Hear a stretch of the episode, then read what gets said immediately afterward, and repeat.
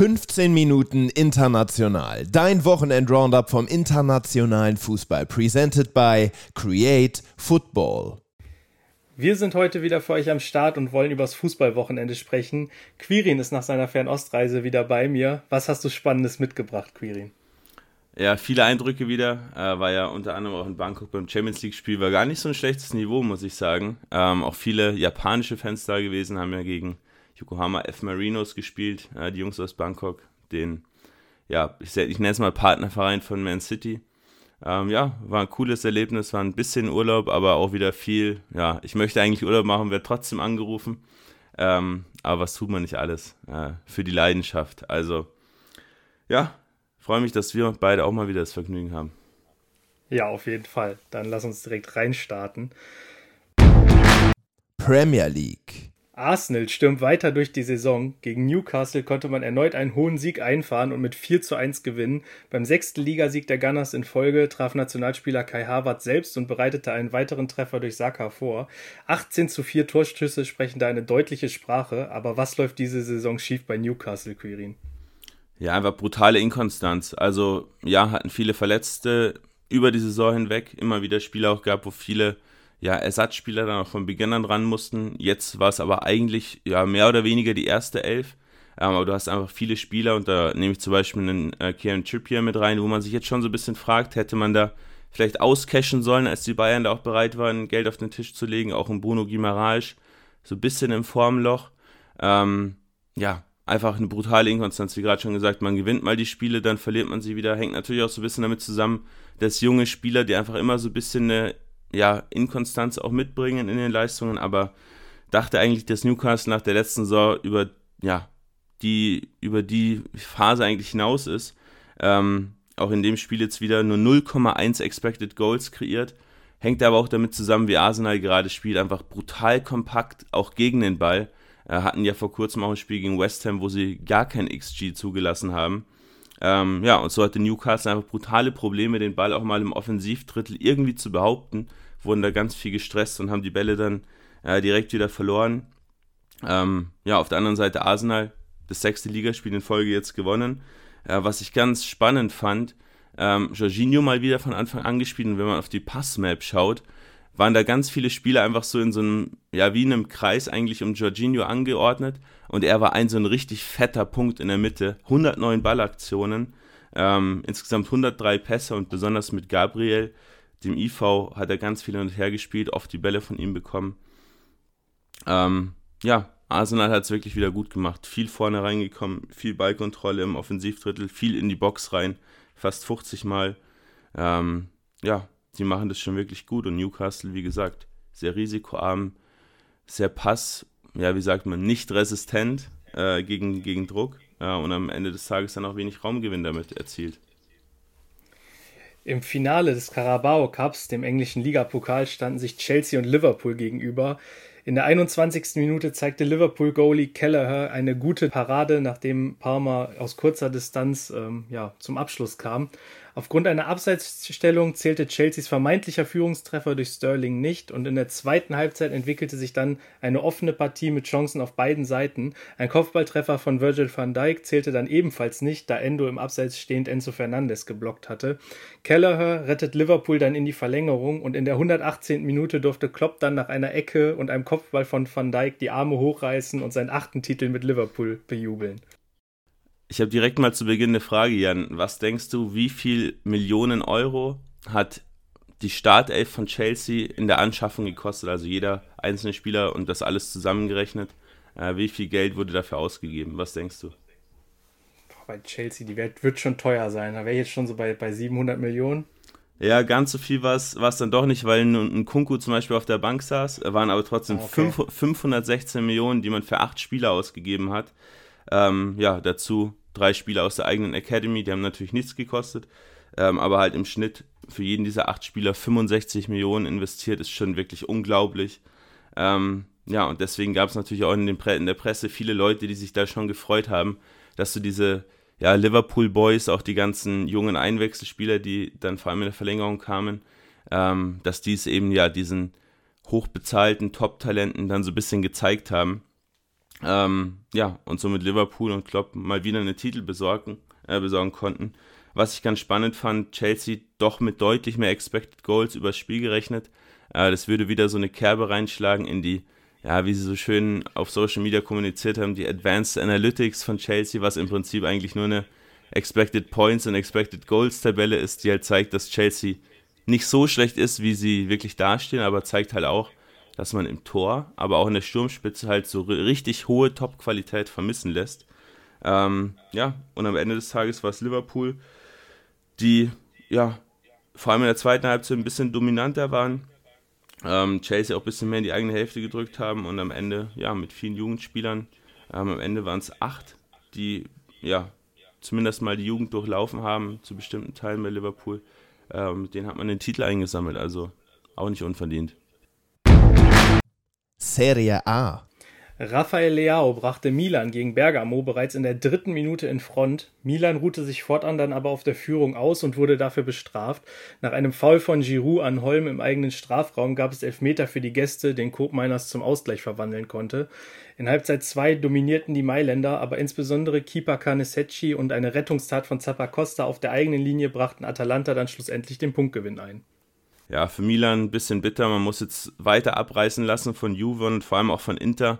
Äh, die haben wir heute nicht dabei, aber ja, das 4 zu 0 gegen Lecce war halt auch ja, nicht besonders spannend, sondern halt wieder einmal diese unglaubliche Qualität und Dominanz von Inter aufgezeigt. Die ja, marschieren da vorne alleine weg, ja, und Milan kann auch nicht Schritt halten. Ähm, ja, freut mich für Leao, dass er mal wieder getroffen hat. So scorer-technisch ist es bei ihm ja gerade nicht so rosig, wie es in den letzten beiden Jahren der Fall war. Ähm, ja, Milan fast 70% Ballbesitz gehabt, waren unglaublich dominant, ähm, auch in der gegnerischen Hälfte, hohe Passqualität, aber ganz oft einfach das Problem gehabt, dass man nicht in die Box reingekommen ist. Ziemlich schlechte Schusspositionen bei den 20 Abschüssen, die man hatte. Äh, ganz, ganz oft waren es einfach nur Verzweiflungsflanken irgendwie aus dem Halbfeld, mit denen man Giroud einsetzen wollte, aber nur vier von 31 Flanken überhaupt angekommen.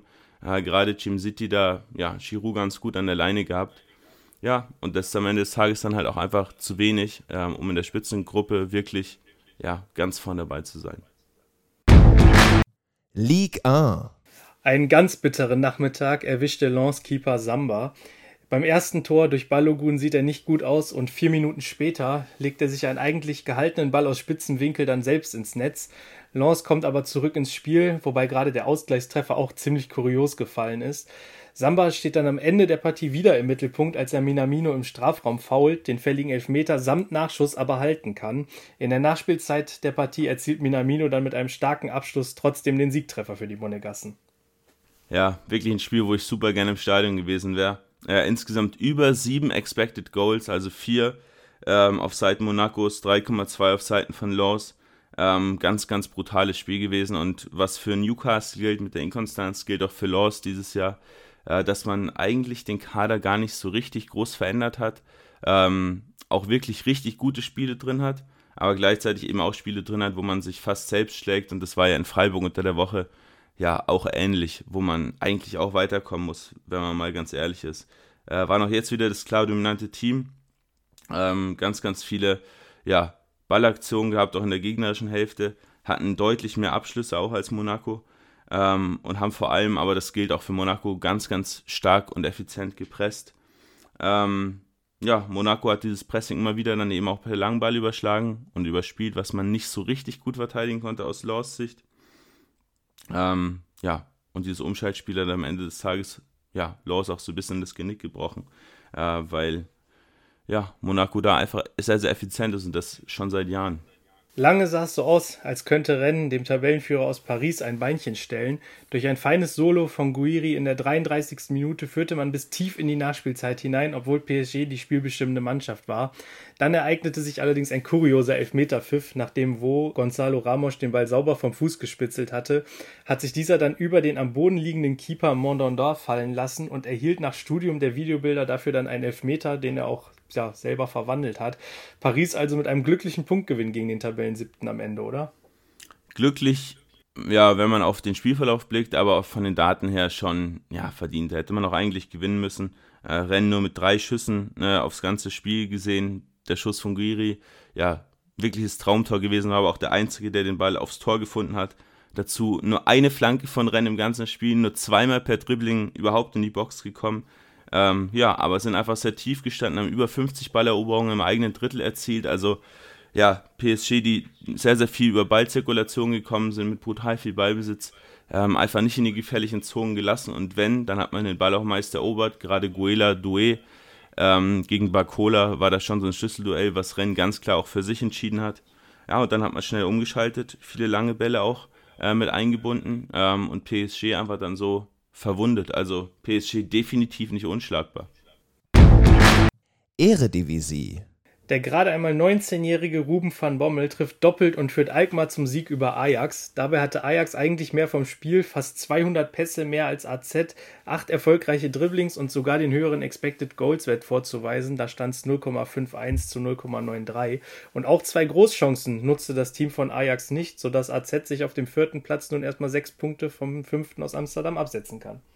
Ja, auch hier einfach wieder inkonstante Leistung von Ajax über das gesamte Jahr schon. Ähm, hätte eigentlich auch hier gedacht, dass man über diesen Punkt so ein bisschen hinaus ist, dass man auch solche Spiele mal gewinnen kann.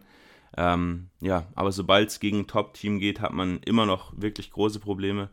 Äh, ja, du hast Ruben van Bommel angesprochen. Ähm, man kann sich fast denken, der Sohn von Marc van Bommel, äh, der jetzt auch so langsam wirklich richtig gut ankommt im Profifußball. Ähm, und der hat natürlich bei AZ schon ganz gut reingepasst, jetzt auch in der Partie. Normalerweise ja schon ein eher dominantes Team. Jetzt waren es nur 42% Ballbesitz. Auch hier gutes Umschaltverhalten ähm, und vor allem sehr, sehr gutes Gegenpressing von der AZ, die ja diese Passdominanz von Ajax auch immer wieder unterbinden konnten. Ähm, dann wirklich hohe Balleroberungen erzielen konnten, gefährliche Balleroberungen erzielen konnten, die am Ende ja dann auch zu Abschlüssen geführt haben.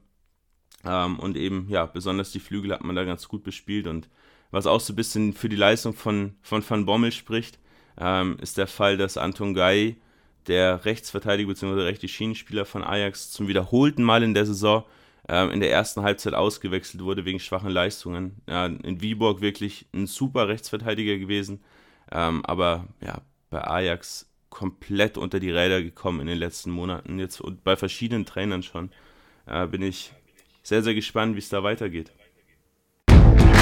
Rest der Welt. Derbyzeit in Wien. Rapid gegen die Austria hieß es dort. Seit zehn Jahren konnte Rapid zu Hause nicht mehr gegen den Rivalen gewinnen. Sie gestalteten die erste Halbzeit aber diesmal völlig überlegen und führten zur Pause nach Treffern von Seidel, Burgstaller und Grüll mit 3 zu 0. In Halbzeit 2 schaltete Rapid dann in den Schongang, brachte den Sieg aber ungefährdet nach Hause. So kann man so einen Derby-Heimflug gerne mal beenden, oder? Auf jeden Fall und natürlich äh, super nächster Schritt für den neuen Trainer Robert Klaus, den man auch aus Deutschland gut kennt. Er hat jetzt äh, vier von seinen ersten sechs Spielen in der Liga gewonnen. Ähm, beide Teams stehen natürlich weiterhin trotzdem mitten im Mittelfeld. Wir haben das Spiel jetzt vor allem auch dabei, weil es eben äh, so ein Derby war und vor allem, äh, weil man auch äh, die coolen Choreos, die es da gab, auch mal so ein bisschen hervorheben muss. Ähm, war wirklich, ja, für einen Stadionbesucher, glaube ich, ein sehr, sehr cooles Spiel. Unser, unser Kollege Henrik äh, hat es ja auch ins Stadion geschafft. Ähm, der hat auch nur Gutes berichtet. Ähm, genau, du hast es richtig gesagt. Grüll äh, mit Tor und Vorlage, der im Sommer zu Werder wechselt, in der zweiten Halbzeit Rapid dann ein bisschen abgebaut, äh, ein bisschen ja, defensiver gestanden, waren am Ende dann sogar nur 45% Ballbesitz für Rapid, was aber eben vor allem an der zweiten Halbzeit lag.